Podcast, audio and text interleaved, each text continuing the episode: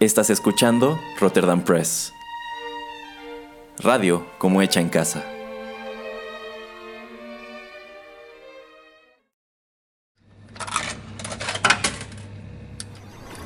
Los videojuegos han deleitado tus sentidos en la pantalla y ahora lo harán en la radio a través de su música.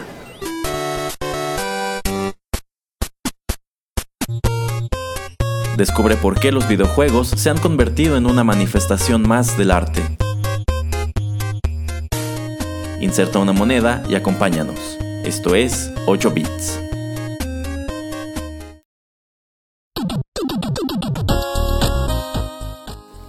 Hola, hola, ¿cómo les va? Es un gusto recibirlos en la emisión 27 de 8 bits, un acercamiento a los videojuegos a través de la música. Los saluda Erasmo en los micrófonos de Rotterdam Press y si ustedes ya están familiarizados con la mecánica de este programa, saben que nuestras emisiones por lo regular están dedicadas ya sea a un juego, serie o franquicia en específico o a un intérprete o a un compositor. Sin embargo, en esta ocasión les traigo un programa campechano. Les traigo una selección de covers de varios de música de varios juegos con un par de comunes denominadores. El primero de ellos es que todo lo que escucharemos a continuación está adaptado para bajo, un instrumento importantísimo para el género musical que se les ocurra, ya sea rock, jazz, pop, funk, blues, el que sea. El bajo es un instrumento muy importante. Es como la columna vertebral de las canciones que ustedes escuchan por doquier. El segundo común denominador es que todos los intérpretes son, por así decirlo, amateur, son músicos que dan a conocer su trabajo sobre todo a través de YouTube, sin embargo se darán cuenta, traen cosas interesantes y también un muy buen nivel. Así que hagamos camino y vayamos con nuestro primer tema.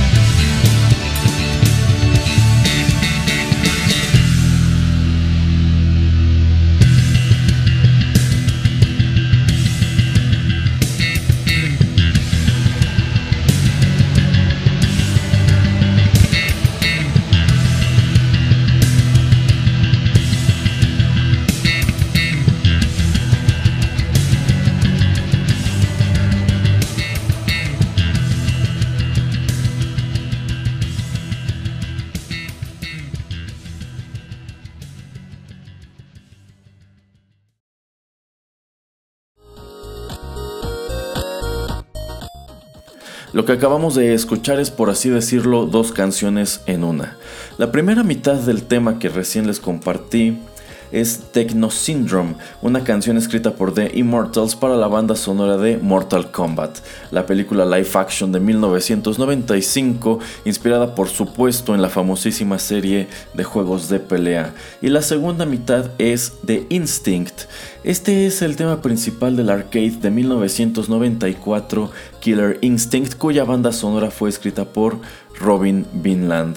El arreglo o medley corrió a cargo de Pablo Bernard Cabrera. Él es un músico originario o radicado en la República Dominicana, quien en su canal de YouTube, que pueden encontrar así, Pablo Bernard Cabrera, eh, pues ha subido algunos arreglos como este, sobre todo de música de videojuegos. Y fíjense, en lo que respecta a llevar la música de los videojuegos al bajo, este músico es bastante prolífico porque verán, em, yo desde cuando tenía la idea de hacer este programa, de buscar covers de música de videojuegos en este instrumento y yo creí que iba a tenerlo pues más o menos fácil porque a fin de cuentas la experiencia nos ha demostrado que covers hay muchísimos. Sin embargo, al momento de ya enfocarnos en un instrumento en específico, eh, pues en este caso sí me costó un poco de trabajo, porque no es que no hayan músicos interesados en tocar la música de sus videojuegos favoritos en bajo. El problema, eh, o más bien la tendencia, es que muchos de ellos lo que hacen es eh, tocar el acompañamiento, es decir, el bajeo de estos temas.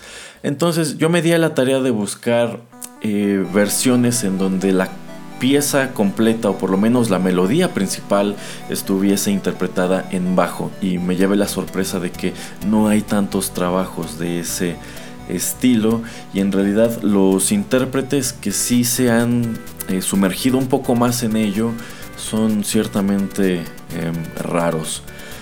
Bueno, estos dos temas, el de la película live action de Mortal Kombat del 95 y también el tema principal de Killer Instinct, ya los hemos escuchado antes aquí en 8 bits en distintas versiones. Incluso me viene a la cabeza que en lo que respecta a Techno Syndrome en específico, si quieren escucharlo aquí mismo en el podcast, regresense al episodio 9 de 8 bits y es lo primero que escuchamos. Eh, y bueno, en aquella emisión comenté y lo haré, y lo haré también en esta que pues sí, para muchos fans allá afuera este es el tema de Mortal Kombat que se nos quedó grabadísimo de las dos cintas live action que aparecieron en los 90, la primera muchísimo mejor que la segunda, eh, pero a pesar de ello, esta canción no aparece en ninguno de los videojuegos, incluso pues es un estilo como de techno o de trance bastante ajeno a los sonidos de Mortal Kombat a lo largo de su historia. Ok, lo que escucharemos a continuación es un tema pues bastante famoso de un juego muy aclamado. Vamos a escucharlo y regreso a seguir platicando con ustedes.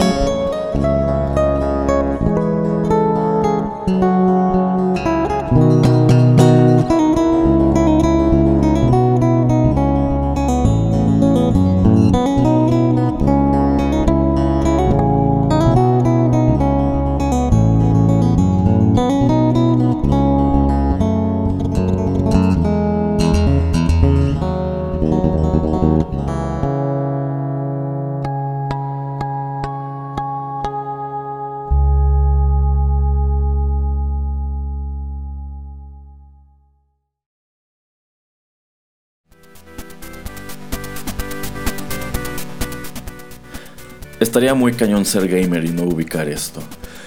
De la banda sonora del muy aplaudido The Elder Scrolls V Skyrim, eso fue Dragonborn, el tema principal. Este juego apareció en 2011 para el PlayStation 3, su música fue escrita por Jeremy Soule y les seré honesto, yo nunca he jugado Skyrim, sin embargo, sé que tiene una base de seguidores extensa, sé que es un juego aclamado, considerado uno de los mejores que se han realizado en toda la historia de la franquicia, uno de los mejores juegos desarrollados por Bethesda, la mejor entrega de la serie The Elder Scrolls, un juego endiabladamente popular, pero lo que sí conozco muy bien es su música. ¿Por qué? Porque sucede que, bueno, a mí que me gusta meterme a YouTube a escuchar esta música, a buscar covers y distintas versiones, pues me sorprende precisamente eso, la cantidad de versiones que hay de Dragonborn. Esto yo lo he escuchado además de su versión original o este cover para abajo, lo he escuchado en cuarteto para cuerdas, en barbershop quartet, en violín, eh, a capela nada más, en trap. Vamos, es increíble lo socorrido que es Dragonborn entre los intérpretes que se dedican a rendir tributo a la música de los videojuegos en YouTube. Y yo creo que precisamente por eso Dragonborn en específico eh, pues tiene un nivel de penetración al interior de la eh, música de los videojuegos eh, considerable. el cover corrió a cargo de Sander Son. Él es un músico estadounidense radicado en Londres él en su canal de YouTube pues tiene muchísimos covers eh, al bajo, pero no de música de videojuegos. De hecho estuve pues scrolleando allí en su canal y en lo que respecta a música gamer, Dragonborn es lo único que tiene. Su fuerte es la música para cine. De hecho a, a este chico ya lo escuchamos antes aquí en Rotterdam Press. Si ustedes regresan a la emisión especial Star Wars, allí les traje el tema de la fuerza interpretado solamente en bajo por él. Ahora, algo que me parece muy interesante de Sanderson en específico es que eh, si comparamos los temas que escucharemos a lo largo de esta emisión, pues muchos de estos músicos se valen de varias pistas del instrumento para conformar la canción. Eh, Sanderson hace todo en una sola toma, con un bajo de cuatro cuerdas solamente, entonces su nivel técnico está pues muy cañón yo considero comparado con pues otros músicos que dependen a lo mejor de 5 y hasta 8 pistas para conformar eh, toda la composición. Vale, pues vamos con la siguiente.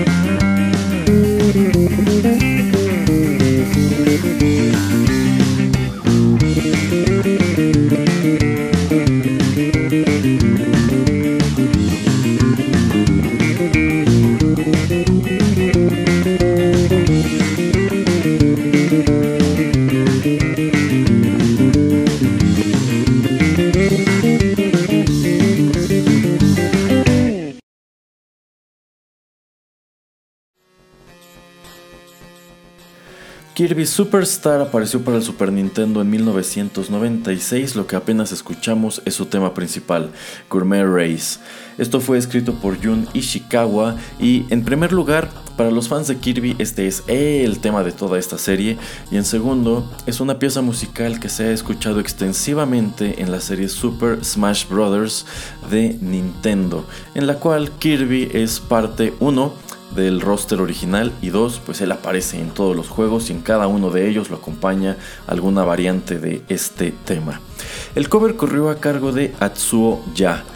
La verdad de este músico no encontré, o más bien no traigo mucha información, no porque no la haya disponible, no porque no tenga redes sociales y así, sino porque al parecer este individuo radica en Japón y todo el contenido de su Twitter y de su canal de YouTube está en japonés. Y como yo no sé leer ni hablar japonés, pues bueno, enos en ese predicamento. Pero fue una sorpresa agradable encontrar Gourmet Race interpretado al bajo porque si conocen la versión original, pues prácticamente todo lo hace precisamente el bajo. Entonces al momento de trasladar la composición entera a este instrumento, yo considero que el resultado es muy interesante.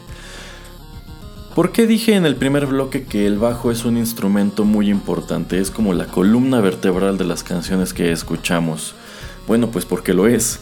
El bajo es prácticamente lo que le da textura o fondo a muchísimas composiciones de los géneros de pop, rock, blues, jazz, country, el que sea que se les ocurra, casi sin falta necesita del bajo para funcionar. Y, si retiras este instrumento, casi siempre te vas a quedar con una mezcla pues blanda, cuando no débil o acaso pusilánime.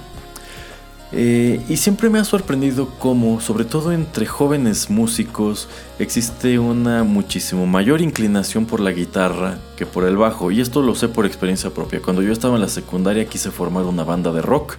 Comencé a aprender eh, guitarra y al momento de estar sondeando entre los compañeros a ver quién deseaba sumarse al proyecto, pues sucede que no había bajistas. ¿Por qué? Porque todos los que en ese momento teníamos el interés por la música, o tocábamos la guitarra, o la batería, o quizás los teclados. No había bajistas, incluso yo estoy seguro que ustedes escuchas, si en algún punto quisieron tener una banda eh, como esta, así amateur, cuando eran chavitos, incluso si todavía tienen una banda, sabrán que de pronto es difícil conseguir bajista.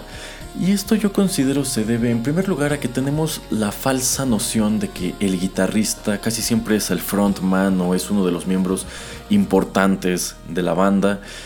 Y existe el prejuicio contra el bajo de que es un instrumento aburrido o que es un instrumento que no se escucha, cosa más falsa. Eh, hay, hay canciones a las que les quitas el bajo y te quedas con nada. Y se me ocurren incluso ejemplos pues de bandas de metal destacadas en donde pues el bajo es el protagonista y no tanto la guitarra. Por ejemplo, si hablamos de Motorhead, ¿qué tocaba Lemmy? El bajo. Si hablamos de Slayer, ¿qué instrumento toca Tom Araya? Toca el bajo. El ejemplo, un ejemplo que me encanta es el del álbum And Justice for All de Metallica. Este disco es infame porque la pista del bajo interpretado por Jason Newsted apenas es audible. En algunos casos yo diría que es inexistente. ¿Y esto en qué se traduce? En que el sonido general del álbum es muy débil. Ustedes comparen la grabación original, por ejemplo, de One, con una versión en vivo en donde ya le dan protagonismo, en donde ahora sí se escucha el bajo y es como probar sal y azúcar. Entonces sí, el bajo es un instrumento muy importante. La primera vez que nos escuchen aquí en Rotterdam Press, en Arena, o en su defecto la próxima vez que ustedes enciendan el radio, presten atención a lo que están escuchando, traten de desmenuzar los instrumentos y ubiquen qué está haciendo el bajo. Y en muchos casos se llevarán la sorpresa de que hace muchísimo más de lo que ustedes creían. Sale, vayamos con nuestro siguiente tema.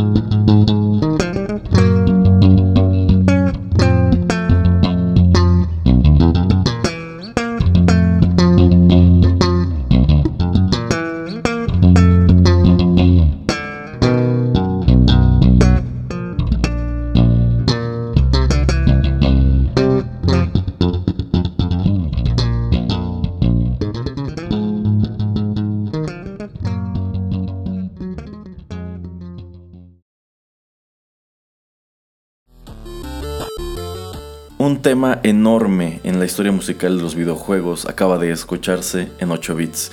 Este fue el tema principal de The Legend of Zelda que apareció para el NES en 1986, el primer juego de la hoy longeva y exitosísima franquicia de Nintendo. La música de este juego fue escrita por Koji Kondo y abriendo paréntesis, hace un par de emisiones en la número 25 eh, dediqué el programa a la banda sonora de The Legend of Zelda A Link to the Past, el tercer juego de esta serie que apareció para el Super Nintendo unos cuantos años después. Si se la perdieron, les aconsejo muchísimo que se regresen y la escuchen. Allí podrán encontrar la música de este videojuego en violonchelo, del mismo modo que hoy estamos haciendo el experimento con bajo. El cover corrió a cargo de Paul Brearley, él es un músico eh, británico, también está enfocado 100% a este instrumento. Y al igual que Sanderson, él interpreta esto en una sola toma con un bajo de cuatro cuerdas. Creo que comienzan a darse cuenta eh, pues quién le mete más pistas y quién no. En este caso, pues del mismo modo él hace un arreglo muy interesante, pues valiéndose solamente de su instrumento y sus dedos. A mí me gusta muchísimo. Sé que de pronto son arreglos que pueden escucharse más vacíos, por ejemplo comparado con el anterior, con Gourmet Race, pero pues tiene considerable mérito que puedan tocar este tipo de piezas. Eh, vayamos con la siguiente y híjole, esto hacía tiempo deseaba programarlo porque se desprende de uno de mis juegos favoritos de toda la vida.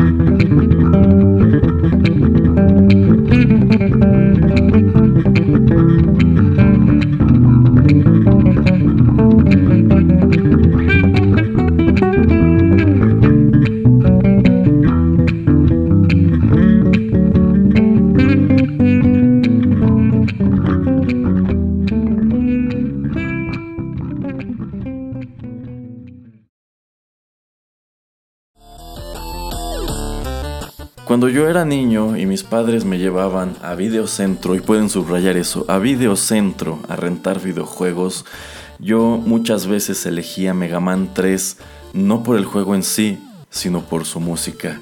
Digo, al interior de la serie de Mega Man, el 3 es considerado uno de los mejores, pero también lo es su banda sonora, y a mí me encantaba la música de Mega Man 3. En especial el tema que acabo de compartirles, el tema de Snake Man. Mega Man 3 apareció para el NES en 1990, su música fue escrita por Yasuaki Fujita y Harumi Fujita. El cover corrió a cargo de James Cook, él es un bajista canadiense. Mega Man 3, abro paréntesis, también fue el primer videojuego que terminé en mi vida, incluso antes que el primer Mario, cierro paréntesis. Eh, bueno, para este arreglo eh, lo interesante es que todo está hecho con varias pistas de bajo, dependiendo de qué segmento de la canción, son entre 3 y 6 pistas de bajo, y esto incluye las percusiones. Aquí en realidad no hay ningún tambor ni metal, nada así por el estilo. En realidad este músico hace el efecto pues golpeando las cuerdas de su bajo, haciendo palm mute y golpeándolas con las uñas. El resultado es interesante eh, ojalá la calidad de la grabación fuera mejor, pero a fin de cuentas eh, funciona y mm, pues hace un muy buen tributo a este tema, el de Snake Man de Mega Man 3. Ok, pues vamos con, penúltima, con nuestra penúltima canción. Y dato curioso, eh, para hacer este un programa o para hacer esta una emisión en donde traje campechano, en donde traje música de varios juegos distintos, ¿Qué cosas que sin que yo me lo propusiera se repita uno de los compositores? Ya les platico.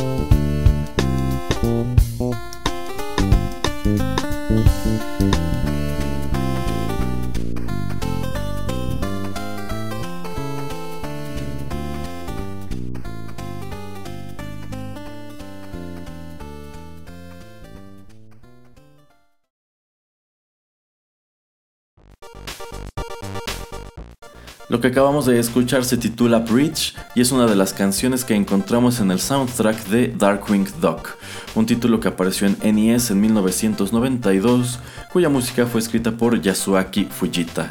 Y sí, es Yasuaki Fujita uno de los dos compositores que trabajaron en la banda sonora de Mega Man 3.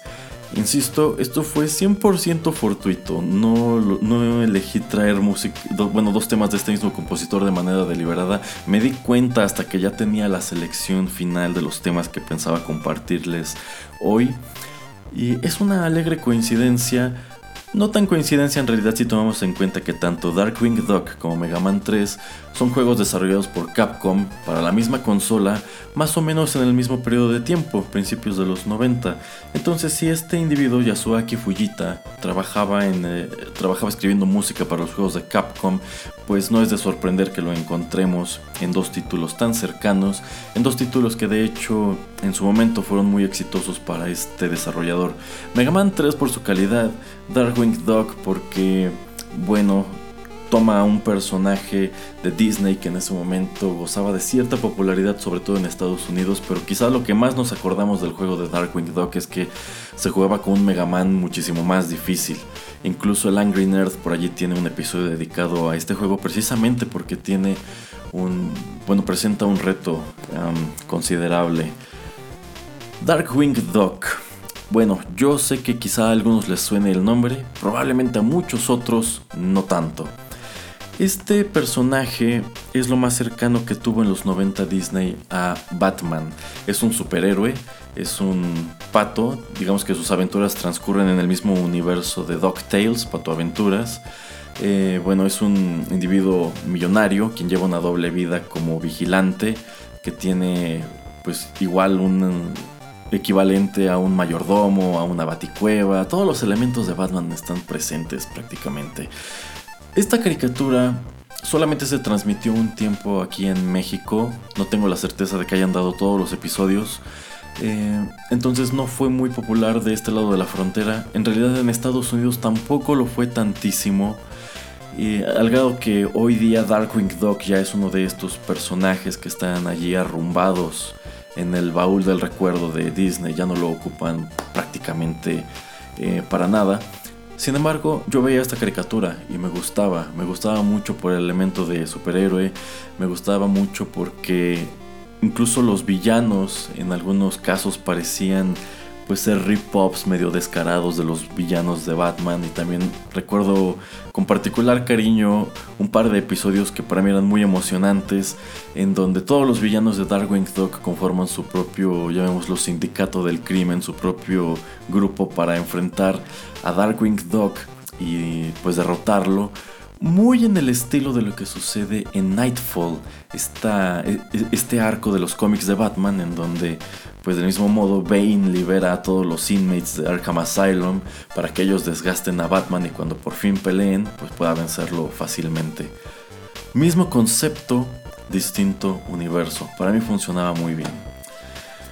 Eh, ok, en lo que respecta a esta pieza que les acabo de eh, compartir, esto corrió a cargo de Harm Singh.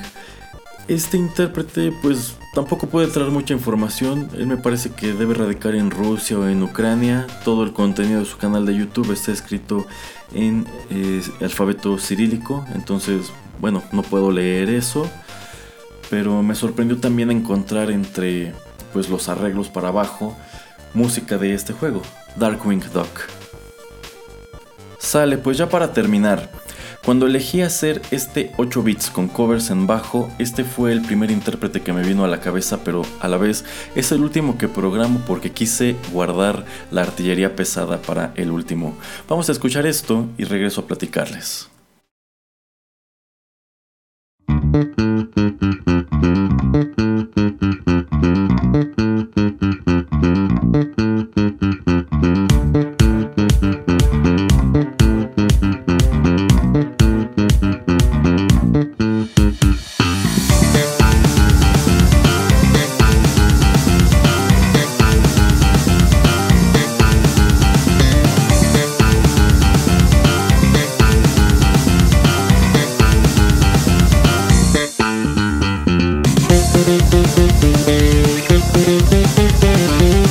Thank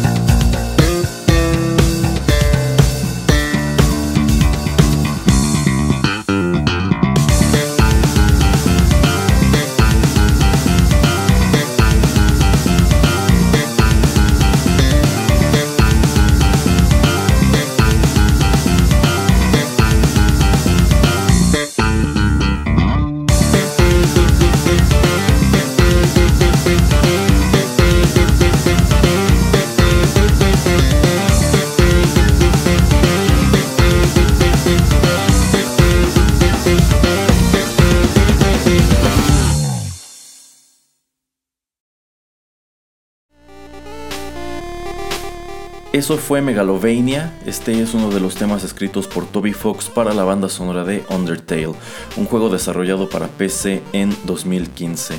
Dato curioso, Toby Fox, además del compositor, es el creador y director de este mismo juego.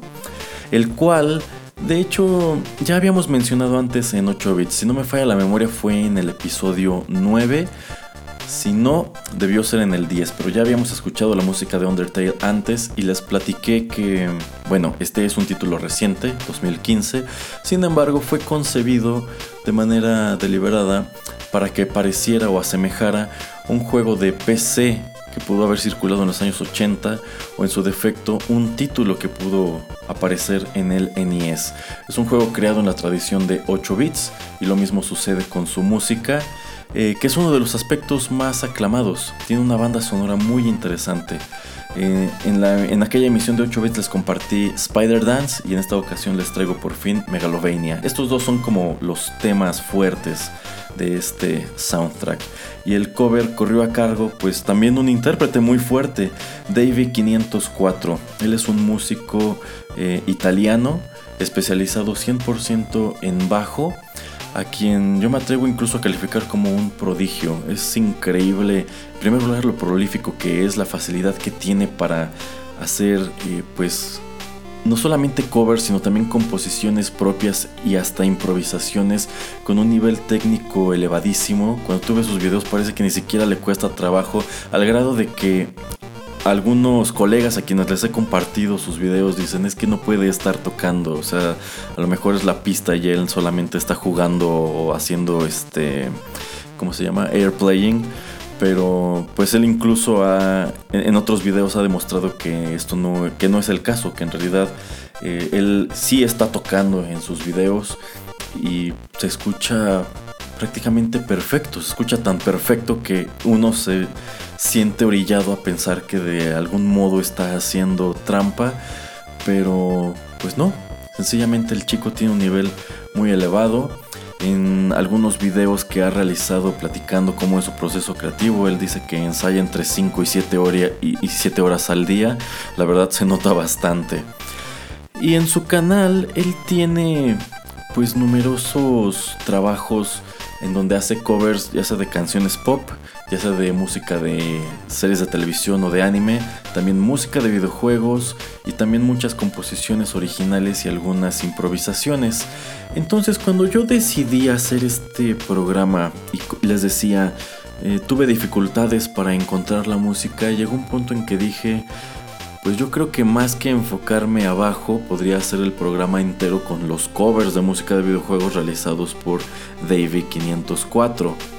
Pero dije, no, no, no, rasquemos un poco más, seguro encontramos eh, más variedad, pero no descarten que en el futuro les traiga un programa dedicado por entero a los covers que tiene este individuo, que todos ellos valen la pena y la verdad tiene muy buen gusto para elegir los, los juegos a los cuales eh, dedica sus videos. Se los recomiendo mucho. Incluso no estoy no, tengo la certeza respecto a todos los intérpretes que escuchamos antes, pero por lo menos David 504 sí tiene un canal de Spotify en donde tiene acomodados en álbumes pues muchos de sus trabajos originales. También les recomiendo que se den una vuelta por ello. estoy seguro que encontrarán cosas interesantes, les va a gustar. Y es con eso que llegamos al final de nuestra emisión número 27 de 8 bits. Como siempre les agradezco muchísimo la sintonía y los invito también a que si no lo han hecho, escuchen el resto de los programas que tenemos en este momento en nuestro, llamémoslo top 5 de Rotterdam Press. Allí pueden encontrar todavía el episodio número 15 de Arena, en donde les presenté metal inspirado en Zulu este personaje tan importante al interior de la narrativa de HP Lovecraft. Todavía pueden encontrar la cápsula anterior de, Rotterdam Chips con el texto del amor de Gibran Jalil Gibran. También encontrarán allí el episodio número 12 de TechPili que apenas subimos ayer. En esta emisión el señor Pereira y yo les platicamos sobre las implicaciones económicas y tecnológicas del fútbol. Ya saben, por aquello de que actualmente pues el tema de, este, de moda es la Copa Mundial de la FIFA en Rusia. Eh, mañana les voy a presentar una nueva cápsula de Rotterdam Chips, esta dedicada a Ovidio, un famosísimo eh, poeta y escritor eh, romano de principios de nuestra era. Escucharemos una estupenda canción de rock, así que no dejen de prestarle oreja a esta nueva cápsula. Y en lo que respecta a la próxima semana, en, lo que será el episodio 16 de Arena, les traeré una selección de mis canciones favoritas de Creator. Y para la siguiente emisión de 8 bits, el señor Pereira y yo Ahora sí, les traeremos una emisión dedicada a The Super Mario Bros. Super Show, la primera serie animada dedicada a esta famosísima franquicia, a esos famosísimos personajes de Nintendo, y en donde por supuesto también está la infame serie animada de The Legend of Zelda. Estará padre, estará divertido, así que no se lo pierdan. Pues por mi parte es todo, muchísimas gracias de nuevo por la sintonía, los invito a que dejen sus comentarios en SoundCloud si es donde nos escuchan o en su defecto búsquennos en redes sociales, nos encuentran tanto en Facebook como en Twitter como Rotterdam Press. Yo soy Erasmo, muchísimas gracias, hasta luego.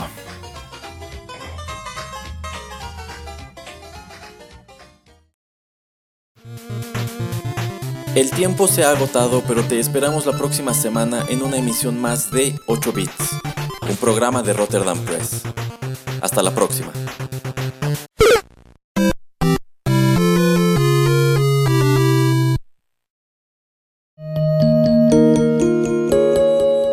Estás escuchando Rotterdam Press, radio como hecha en casa.